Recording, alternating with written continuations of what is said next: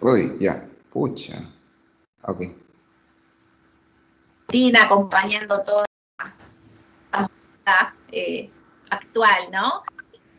Y espero que, bueno, que puedas pasarla muy bien en este rato. Claro que sí, claro que sí, Lorena. Un saludo y un abrazo a todos los amigos argentinos y a todos los hermanos argentinos en realidad, que también están en, este, en esta lucha, ¿no? En, esta, en este esfuerzo que estamos haciendo por aclarar un poco el panorama. Vaya esfuerzo, ¿no? Vaya esfuerzo. Sí. Bueno, hablando justamente de aclarar el panorama, es que eh, es un poco el objetivo de eh, invitarte a esta, a esta nota. Eh, para que nos cuentes un poquito, me gustaría como abrir el, territorio, digamos, este, y que nos cuentes qué, te, qué opinión te merece esta situación actual.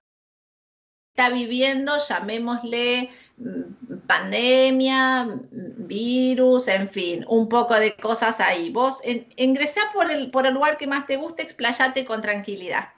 Ya, bueno, de hecho, este, lo que estamos viviendo es, yo creo, la, em, eh, eh, las batallas más, más decisivas, ¿no? De todo algo, de, todo un tema que se ha ido gestando a lo largo de los años. O sea, Em, así como la, guerra mundial, la primera o la segunda, fueron finalmente las consecuencias de las causas que se sembraron hace 20, 30 o 40 años atrás, igual lo que estamos viviendo es simplemente la exteriorización em, de, una, de una batalla muy, muy fuerte, que, que, eh, una lucha de intereses y poderes que se ha venido gestando pues desde hace 50, 60 años, ¿no? Y hay gente que dice que mucho más. Básicamente son, digamos, los, los, grandes poderes políticos que existieron incluso desde la Segunda Guerra Mundial y que dieron lugar a la Segunda Guerra Mundial. Entonces, em, esto es mucho más que simplemente una causa sanitaria, ¿no? O que un virus o que una situación de pandemia. O sea, y creo que ya cada vez queda más evidente para la mayoría de las personas. O sea, al inicio, eh, uno, uno, lo escuchaba y pensaba que esto era este, conspiración, que esto no, esto, esto era una teoría aventurada, hasta temeraria, ¿no? ¿Cómo podemos este, eh, pensar de una manera tan, tan distorsionada? Pero cada día vemos eh, que, se van constatando eso que, que ya en algunos este, entornos se decía, que esto es un, un, intento de, de, tomar el mundo políticamente de manera global, eh, una, una, suerte de dictadura, ¿no? una suerte de, de, comunismo mundial, este, eh, dictatorial, autoritario, y en este caso eh, eh, hace 60 años se usaron las armas para amedrentar y para controlar a la población, y ahora lo que se está usando es el miedo, el miedo a un virus, y si no tienes miedo, entonces ahí entra la fuerza, ¿no? No, tiene mucho sentido, la verdad, en una, en una emergencia sanitaria usar la fuerza militar. ¿Cuál, tendría, ¿Cuál sentido tendría? ¿no? ¿Qué sentido tendría? ¿Por qué? ¿Por qué invertir tanto en, reprimir militar y policialmente si, si, hay una emergencia sanitaria. Eso nunca ha sido necesario.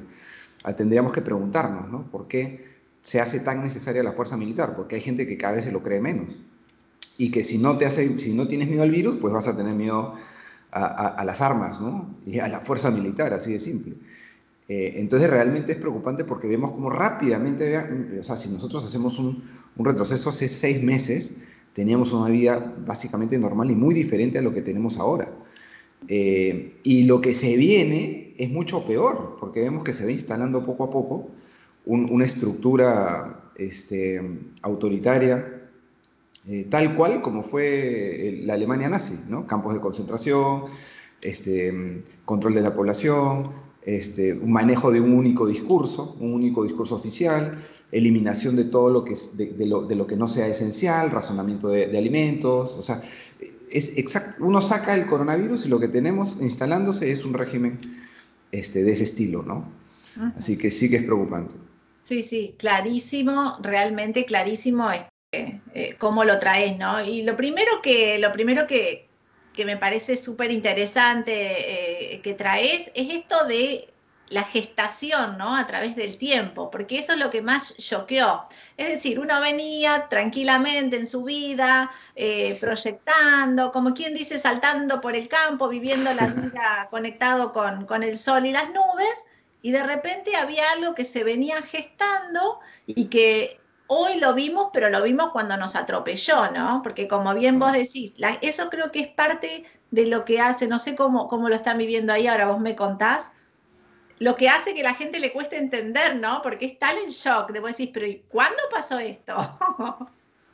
Eso, o sea, a pesar de que lo ves, ves los policías, ves este, toda la campaña mediática que ya dejó de ser sutil, ahora es ya directamente una manipulación, cuesta creerlo. O sea, yo, yo, yo, tengo amigos de mi promoción, yo soy médico colegio, o sea, universitario, ¿no? Seguí la carrera de medicina y, este, y tengo pues este, amigos entrañables, ¿no? De, la universidad y, y a mí me, me, cuesta creer cómo alguien formado en medicina este, del que uno esperaría eh, cierto criterio y cierta lucidez, está totalmente, tiene la mente totalmente tomada por, por el manejo mediático.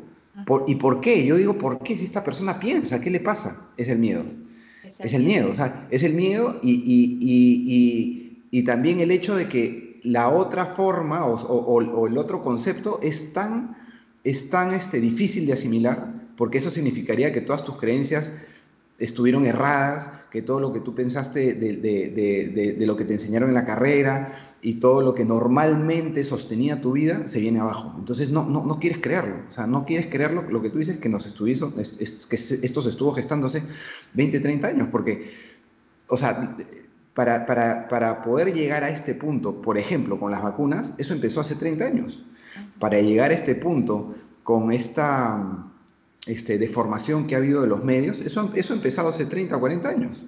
¿no? O para llegar a esa deformación legal, eso ha empezado hace 30 o 40 años. ¿no? Igual el, intento de, de este, establecer un, gobierno único mundial, eso lo, o sea, lo estamos viendo. El mismo manual se repite en Perú, en Argentina, en Chile, en Europa.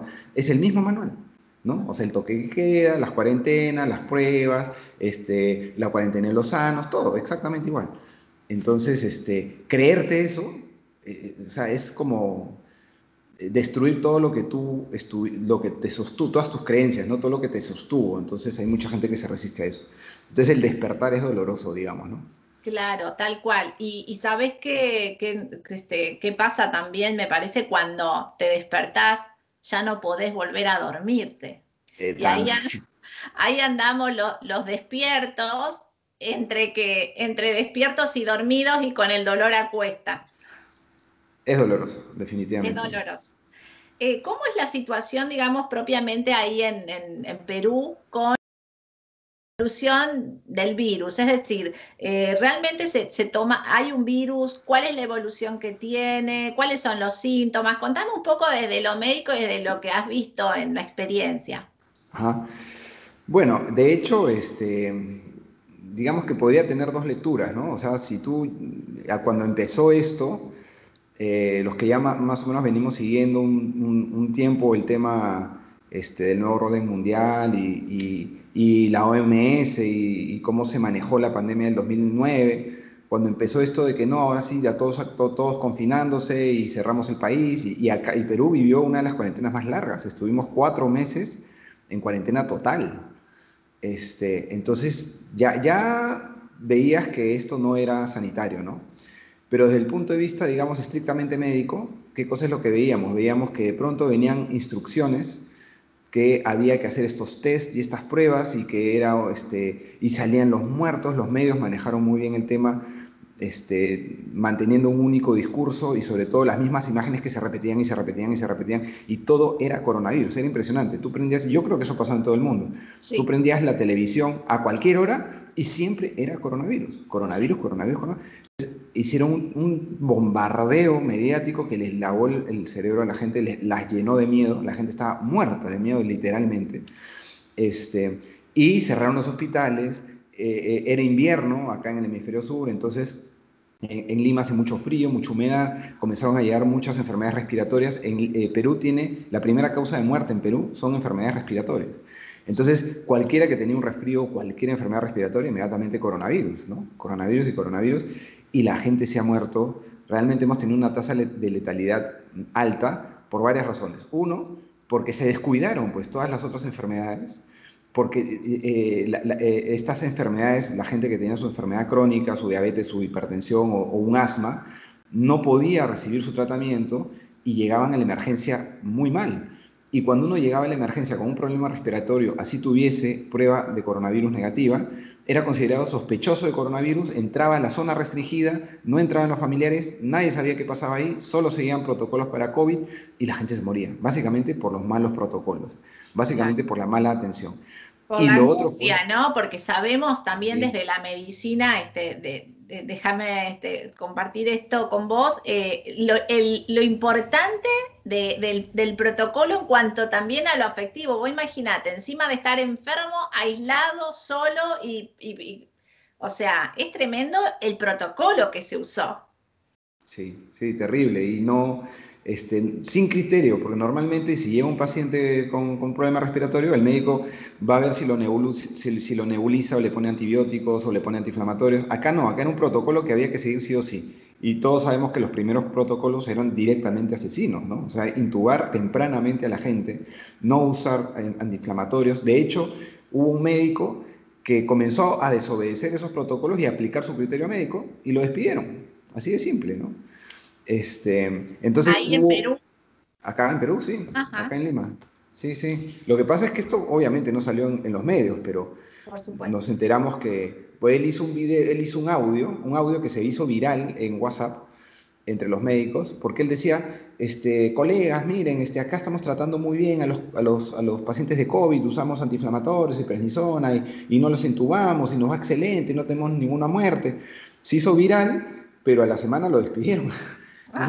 ¿por qué lo despiden si, si, tiene tanto éxito, no? Si le va tan bien. Totalmente. Este, entonces, este, sí, pues. Y lo otro fue la manipulación de cifras que ha sido escandalosa y también veo que eso ha sido en todo el mundo, ¿no? O sea, gente que hubo un, un, incidente acá en una discoteca donde en pleno, en toque de queda hicieron una fiesta y entra la policía y la gente sale en estampida para no ser arrestada y murieron por aplastamiento 13 jóvenes. Eh, y, el, médico este a cargo les hace prueba, la prueba, muertos, les hace el, el, hisopado, o sea, no tenía ningún sentido hacer una prueba así, eh, y detecta que 11 de los 13 eran coronavirus positivo, COVID positivo, y los incluyeron dentro de la cifra de muertes, ¿no? O sea, hay declaraciones de la ministra donde ella dice, sí, tenemos que incluir a esto, a todo el que, que tenga prueba positiva y que fallezca con prueba positiva, entra en la cifra de COVID. Entonces inflaron las cifras de una manera, o sea, supuestamente acá oficialmente son 30, casi 34 mil que han muerto desde que inició todo, pero de esos, los que murieron realmente eh, por coronavirus serán pues el 10%, ¿no? y, eso es mucho. Tremendo, tremendo estas bajadas de líneas, digamos, eh, porque eso es lo que, lo que por ahí yo veo desde lo, desde lo, desde el ciudadano de a pie, como le decimos, ¿no? Es donde cuesta, donde cuesta pensar, decir, pero ¿y quién decide estas cosas? ¿De dónde vienen? ¿Cómo puede ser que la línea se siga tan así, que, que, está esta bajada de línea y que todos realmente la siguen? Porque cualquiera que pueda pensar dice esto no está bien, esto no se hace, esto no es ético. Así es. Sí, yo creo que cuando uno puede pensar, se da cuenta. Pero la estrategia fue meter tanto miedo que la gente no pueda pensar. Eso ha sido, ¿no? Este, ya cuando comenzamos a abrir los consultorios, yo he tenido que, hacer a, los tratamientos terapias contra el, contra el miedo, porque la gente estaba, venía asustadísima no, y con una incertidumbre tremenda de no saber eh, qué tan grave era esto, si le iba a afectar, si estaba contagiado, qué significa. De hecho, en un inicio, este, en el centro médico donde yo trabajo comenzamos a hacer pruebas COVID em, y, era terrible porque tú le decías a un paciente, mire, salió positiva su prueba y, directamente era como decirle, es una sentencia de muerte, ¿no? Entonces, eh, eso nos dio la oportunidad para más bien em, cambiar, o sea, cambiarle el, discurso a la gente diciéndole, mira, no te preocupes, esta es una enfermedad como una gripe, tú no, tienes, no estás en riesgo, tú no tienes comorbilidades. Pero el discurso que tenían los médicos de la radio era otro, era si tienes coronavirus, olvídate, ¿no? Puedes contagiar, nadie sabe si te vas a morir, tú puedes ser el siguiente, o sea, la publicidad fue espantosa y hasta ahorita todavía por ahí sigue. Pero esto es un manual, definitivamente, ¿no? O sea, fueron manuales que vinieron con las instrucciones.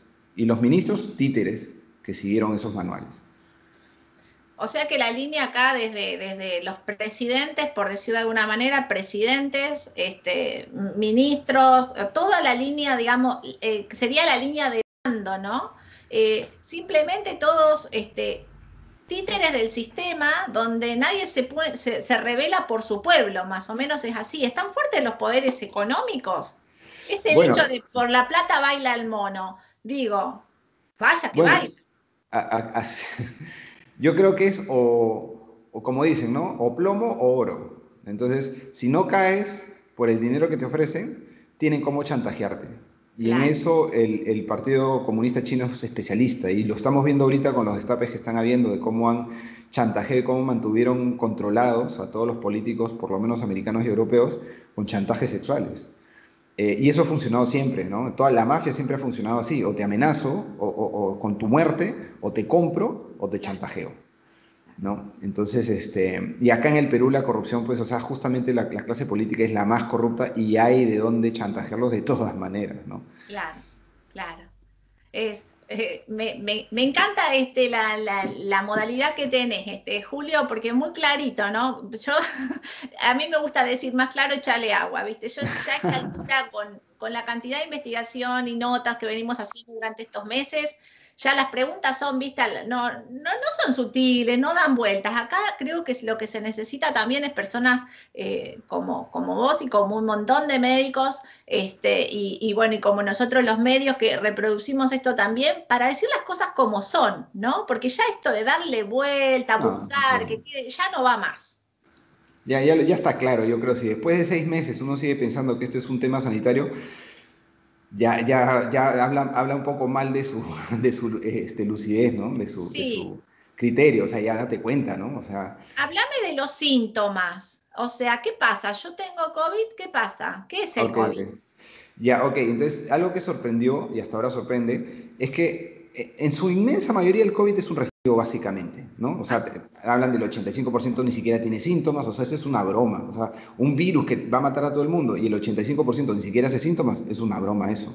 El, otro 15% hace, o perdón, es el 80%, el 15% hace síntomas leves como un resfrío, o sea, estamos hablando de un virus que el 95% o no te hace nada o, es un resfrío, y del 5% que necesita soporte hospitalario, ya estamos hablando que necesita oxígeno, que necesita antiinflamatorios, quizás antibióticos, y el 1% entra a UCI y ahí viene el problema. Eh, entonces, básicamente hemos visto el desarrollo de una, de una enfermedad gripal que se puede complicar con una neumonía, como siempre lo hemos visto, sobre todo acá en, Perú y en Lima, eh, por la humedad y el frío, eso es algo que siempre pasa, pero lo que sí ha sorprendido es lo que podríamos llamar el síndrome COVID que es esta neumonía atípica, atípica porque lo típico es tener una infección alveolar, o sea, el, virus entra por la nariz, por la vía aérea, y en la, en la zona aérea del pulmón se genera la, congestión, la flema, la infección. Pero acá lo que hemos tenido es una inflamación más bien del lado sanguíneo del pulmón, que es la parte del pulmón que está en contacto con, con el árbol circulatorio, con la sangre, y ahí hemos tenido la inflamación. Imagínate en el pulmón hay lo que se llama una barrera que divide la sangre del aire, porque ahí es donde se hace el intercambio entre el, entre el oxígeno, el oxígeno pasa a la sangre y la sangre elimina el CO2 y tú lo respiras. ¿sí? Esa es una barrera pues, que se llama barrera hematoalveolar.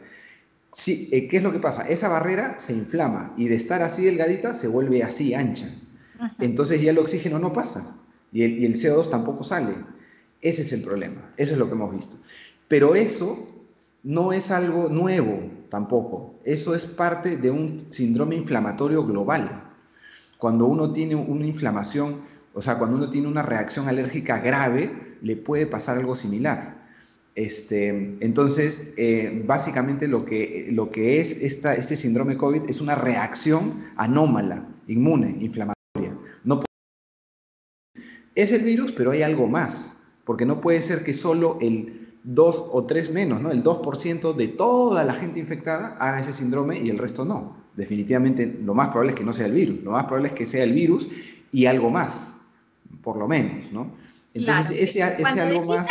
cuando decís algo más, ¿qué, podría ser? ¿Alguna, este, digamos, situación de base o algo con lo que venga ese virus este, quizás natural o cómo? Ajá, ya. Entonces ahí igual, ¿no? Entramos ahí al campo todavía de, la especulación, pero hay, hay, hay muchos este, científicos que están hablando de estudios que se han hecho, pero entonces, en general, digamos, para ir de lo más leve a lo más grave, ¿no? De, lo más leve diríamos una persona que, tiene ya una enfermedad previa, una diabetes, una, una, enfermedad inflamatoria crónica, una diabetes, una hipertensión, un sobrepeso, ya tiene un estado inflamatorio. Entonces tú le agregas un virus que genera algo de inflamación y se dispara. Se, hace, una, hace una crisis mucho mayor de lo que hace una persona sana. Eso es entenderlo, eso se puede entender perfectamente. Luego, lo otro de lo que se está hablando es que esto parece más una reacción de sensibilización. Es decir, imagínate que este, tú de niño eres alérgico a los, a los, al maní, cacahuate, ¿no? Sí, sí, sí es, lo mismo. Entonces, O acá, por ejemplo, mariscos. Entonces, tú al, principio comes mariscos, por ejemplo, o maní, y haces una reacción alérgica.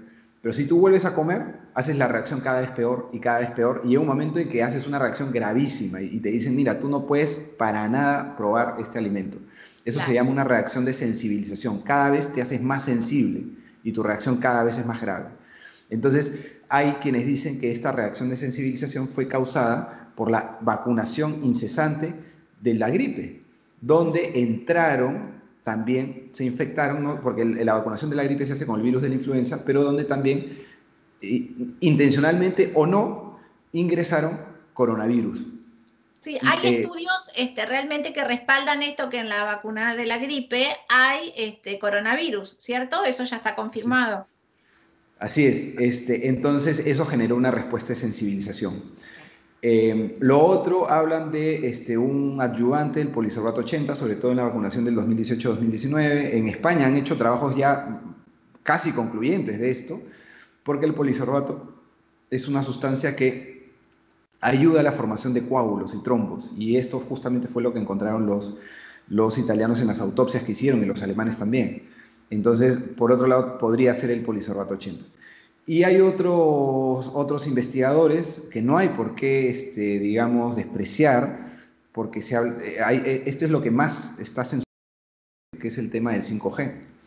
El 5G que es una radiación eh, de microondas que se ha estudiado solo por su aspecto, por, por, el daño térmico y con eso se piensa de que no hace daño, ¿no? O sea, es como que, ah, como no caliente, es como el celular, ¿no? Mi, mi, celular funciona, calienta un poco, pero ese calor no me hace daño. Ah, no pasa nada, entonces no hay, no hay problema. No, porque el, cuerpo usa ondas electromagnéticas, el, corazón usa ondas electromagnéticas, nuestro cerebro, todo nuestro cuerpo es un, es un emisor de ondas electromagnéticas y se comunican las células a través de ondas electromagnéticas. Entonces, si uno genera un campo magnético de cierta intensidad y cierta potencia, y sobre todo la constancia de emisión, puede generar alteraciones. Y ya hay estudios muy, muy serios que hablan de cómo se alteran los canales de calcio en la membrana celular. Los canales de calcio son como unas bombas que hay en la membrana, que es muy compleja, y estos canales de calcio se abren y se cierran para regular eh, los, mecanismos, este, digamos, de, vida de la célula. Y cuando estas bombas se quedan abiertas, entra cantidad de calcio que paraliza la célula y detiene la respiración celular y, genera síntomas muy parecidos al COVID, ¿no? que es la, la angustia respiratoria, la baja saturación y todo esto. Es, súper interesante cómo le diste toda la vuelta ahí, porque bueno, son todas las cuestiones con las que se viene hablando, ¿no? Y como para la gente cuando por ahí piensa eh, y me llamaba, me, hacía ruido esto, ¿no? Cuando dice, o sea, ¿qué es eso de la energía? Hay gente que todavía piensa que no, que en nuestro cuerpo no hay, digamos, carga este, de alguna manera electromagnética, algo bueno. ¿Y cómo pensás ¿A qué le atribuís, por ejemplo, eh, este, la posibilidad de hacer resonancias, de hacer electro? ¿Qué es lo que se mide? Actividad eléctrica, o sea, nuestro cuerpo funciona de esa manera, ¿no? Para quitarle lo místico y ir a la ciencia, a lo, biológico. Claro, o sea, un electrocardiograma mide el campo eh, electromagnético, porque no, no está conectado a un cable, ¿no? O sea, eso te lo ponen en, el pecho y detecta el campo electromagnético que se libera con la actividad eléctrica del corazón. Y en el cerebro igual. Y tú puedes coger un, nervio y, le pones un, amperímetro y, vas a ver que hay, hay este, o un voltímetro y, hay carga eléctrica. O sea, somos eh, emisores y trabajamos con cargas eléctricas. Eso es evidente para cualquier estudiante de biología, de medicina. O sea, es evidente, ¿no? Entonces no, se puede decir de que somos pues este, indiferentes al campo electromagnético, definitivamente que no. Por supuesto que no. Este, interesantísimo y como para dejar ahí para que el que quiera seguir investigando sobre esta cuestión del 5G, que la llevo muy de cerca, este, también eh, para que sigan, ¿no? Avancemos sobre, tenemos el COVID, tenemos estos síntomas, vamos a los protocolos. ¿Qué protocolos están usando en, en Perú y qué resultados, digamos? Tanto los prohibidos como los aprobados, porque, bueno, ahí hay de todo, ¿no? Sí, claro. Este, bueno, acá se sigue insistiendo con las camas UCI, que eso ya se vio que no, no es eh, la medida más, más efectiva. La medida más efectiva, como siempre, pues es un criterio médico básico, es la atención primaria. Y acá se descuidó muchísimo la atención primaria hace más de 10 años. Y ahora, a pesar del coronavirus, y ya tenemos seis meses, todavía no se refuerza la atención primaria, aunque ya se dice, sí, nos faltó. O sea, es como quien, quien hace un análisis retrospectivo, ¿no? Y los ministros dicen, sí, efectivamente, acá estuvo nuestro error. Y provoca decirles, si tú no te diste cuenta, pregúntale a un niño de nueve años. O sea, ¿por qué todo el Perú tiene que sufrir este, los, los, este, las consecuencias de, de, una ignorancia tan, tan monumental? Como para que un médico diga, ay, sí, no me di cuenta que lo, mejor era atender eh, rápidamente a, los, primeros síntomas y no dejar que la gente se empeorara. O sea, eso es elemental, ¿no? Eh, y se sigue insistiendo, se han hecho cantidad de camas UCI y se sigue descuidando la atención primaria. Em, habían dos medicamentos que aparecieron acá, eh, la hidroxicloroquina y la ivermectina, y la ivermectina ha salvado muchas, muchas vidas a pesar de que eh, en los hospitales en realidad la gente se moría y la gente aprendió a no ir al hospital y a comenzar a usar ivermectina. Esto fue promovido por un médico eh, de un, pueblito que se llama Chincha, que tiene una actividad agroindustrial y también eh, hay mucho, mucho, este, mucho galpón de aves, acá se consume mucho, mucho pollo y él desarrolló, tiene un laboratorio de vacunas para, para, aves, porque el coronavirus está muy, muy extendido entre las aves. Eso es lo que diezma, pues, las aves, ¿no? La famosa gripe aviar. Entonces él tenía mucha experiencia en coronavirus y sabía que la ivermectina funcionaba e incluso ofreció una vacuna muy segura, muy efectiva, gratis, y el Estado no quiso saber nada de él. Algo parecido a lo que pasó, me parece, en Argentina con el doctor Luján, que ha ofrecido una vacuna también oral, sí, totalmente. Tenemos la vacuna oral, exacto, la vacuna oral, que dicho sea de paso, el doctor Luján este fue hasta, digamos, amedrentado de alguna manera. Y, el gobierno nunca la aceptó y nunca dijo, y esto llevamos hace meses, y creo que mucho como ustedes, presentando soluciones, presentando cosas que funcionan, como la ivermectrina. Acá sigue prohibida. Y sigue funcionando. Exacto. Exacto, él fue uno de los promotores de la ivermectina y logró que Chincha, que es el pueblo donde él, donde él está, este, estuviese prácticamente libre de coronavirus. De ser una, un pueblo que estaba con los niveles más altos, bajó a casi cero. ¿Y, qué ha hecho el Estado? Ha prohibido la ivermectina, increíblemente. ¿no? Ya, la ha prohibido, como si, como si eso se hiciera en medicina. En medicina no, no, se, no se puede prohibir algo para una enfermedad, eso depende del criterio médico.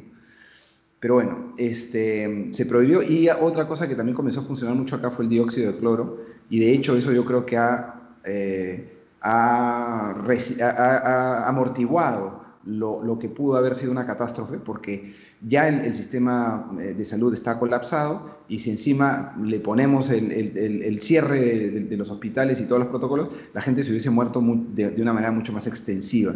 El dióxido de cloro, la, la maravilla es que no solo es súper efectivo para el coronavirus, o sea, sino que para muchas enfermedades. Entonces la gente se ha curado de muchas cosas, además del coronavirus, y ahorita este, realmente tenemos una, una, una caída, ¿no? una ola de bajada realmente. Y están ahí impulsando de que no, que pruebas, porque quieren, eh, hablan de la segunda ola y el segundo brote y quieren desesperadamente ver esas cifras, ¿no? Para justificar las medidas. Claro. ¿De qué manera aplican el, protocolo de, del CDS? Ah, bueno, em, acá, eh, acá también hay muchos médicos que pertenecen a Comusaf. Yo estuve este, un tiempo este, con ellos y en realidad el, protocolo estándar, que es el que se recomendó, porque en realidad esto depende de cada síntoma, ¿no? Y, por eso siempre el médico tiene que estar monitoreando, pero básicamente era un mililitro por hora, eh, por ocho tomas al día, por dos días, y eso podía revertir una persona que estuviese con saturación de 80, entre 80 y 90, que es una saturación ya baja, ya, ya que si uno llega al hospital con esa saturación, lo más probable es que uno lo entube. Y, una persona con esa saturación tomando así, en dos días se recuperaba, se recuperaba totalmente. Entonces, cuando la gente lo ve y lo ve funcionar, dice, oye, ¿no? Y comienzan, y además es muy barato, y además es muy fácil hacerlo, o sea, la verdad que ha venido como una bendición el, el dióxido de cloro. La verdad que hablas de la ivermectrina en eh, Chincha, dijiste, ¿no? El, el, lugar en Perú eh, se me hizo también como lo que pasó en San José de Chiquitos en Bolivia con el, Exactamente. Este, y bueno, y, esas son las cosas que siguen prohibidas. Acá, acá en nuestro país tenemos prohibidas este, las dos este, y, siguen pidiendo los... Es gracioso, ¿no? Termina siendo gracioso porque en esto es o te reís o llorás y te, te piden los, los avales científicos, las pruebas, pero cuando las pruebas están y cuando están los avales científicos simplemente lo ningunean, lo dejan a un lado, miran para otro lado, no les interesa, o mejor, si no te callas, vamos a aplicar otras, este, otras medidas, ¿no? Así, que es, es tremendo. Acá mira a través del Instagram, porque estoy este, justo retransmitiendo, como no pudimos ingresar, estoy retransmitiendo ahí, y dice... Buen día, dice Vero. ¿Y cuándo se acaba? Dice, digo, dependemos de que los médicos se rebelen, se acuerden de su juramento, ¿eso vendrá o es el rebrote? Eh, ¿Cuál es tu opinión frente a eso? Esto es mucho más que, como les decía, una emergencia sanitaria médica, ¿no? La, emergencia sanitaria es la excusa. Y los médicos que se rebelan son, bueno, acá, por ejemplo, este, al inicio, un grupo de seis médicos, eh, había un grupo, que, un grupo de médicos que abogaba por que se autorice el uso del dióxido de cloro y presentaron pruebas de, la no toxicidad y presentaron unos estudios. Entonces el, colegio médico les exigía, les decía, pero no hay estudios, pero ¿cómo vamos a probar? Entonces ellos qué hicieron? Eh, hicieron, eh, presentaron una serie de estudios y solicitaron que el Instituto Nacional de Salud investigara. Eso es lo único que hicieron, solicitar la investigación del dióxido de cloro. Y el colegio médico les abrió un expediente este, por faltar éticamente al juramento. O sea, los amedrentaron, en, otras palabras, ¿no? Era algo así como que o, haces lo que te digo o te quito la licencia. Y, cuando le, dicen eso a un médico, por lo general, ya uno... ¿Qué pasa si a un médico le quitan la licencia? O sea, se acabó su carrera, así de simple. Claro. Entonces, eh, ya uno retrocede, ¿no? Y uno dice, bueno, ya, ya ¿qué puedo hacer? O sea, te, atan de manos, ¿no? Ese es el problema. Claro, o sea, claro. Eh, hay unas implicancias muy, muy grandes. Eh, y entonces, digamos, ustedes, ¿qué pasos están siguiendo como para decir, bueno, a ver cómo, cómo defenderse como, como pueblo peruano, digamos, frente a todo esto? Em, en general, eh, o sea, ¿cómo, defendiendo? Bueno, eh, cada, o sea, lo primero es no tener miedo, eso es lo primero. si, si, uno tiene síntomas, tratar de, buscar un médico que pueda, o sea, ir al hospital definitivamente es, hasta peligroso, diría yo, porque eh, no sabes realmente si tienes COVID, vas a entrar a esta zona restringida y, te van a aplicar un protocolo para, el, que le aplican a todos. Em, entonces, básicamente es no tener miedo, este, poder tener ayuda médica de alguien que pueda este, tratarte como siempre han, han hecho los médicos, ¿no? Con criterio. Em, y lo otro, bueno, este, además del tema sanitario, ahorita lo que hay es todo un golpe económico fuertísimo, porque mucha gente se quedó sin trabajo, este, el Estado ahora está otorgando bonos, de la misma manera que en los regímenes comunistas, ¿no? Están tratando de hacerte dependiente de un bono universal para que seas cada vez más dependiente y no digas nada. Entonces ahorita eh, ya, ya el tema del miedo a la, enfermedad ha bajado un poco. No es como hace dos, tres meses, pero ahora la gente sobre todo tiene miedo de, de qué va a vivir, porque hay muchos trabajos que finalmente se cerraron y, no toda la gente que se dedica a la, gastronomía, al entretenimiento, al, deporte, al gimnasio, o sea, todo eso quebró, ¿no?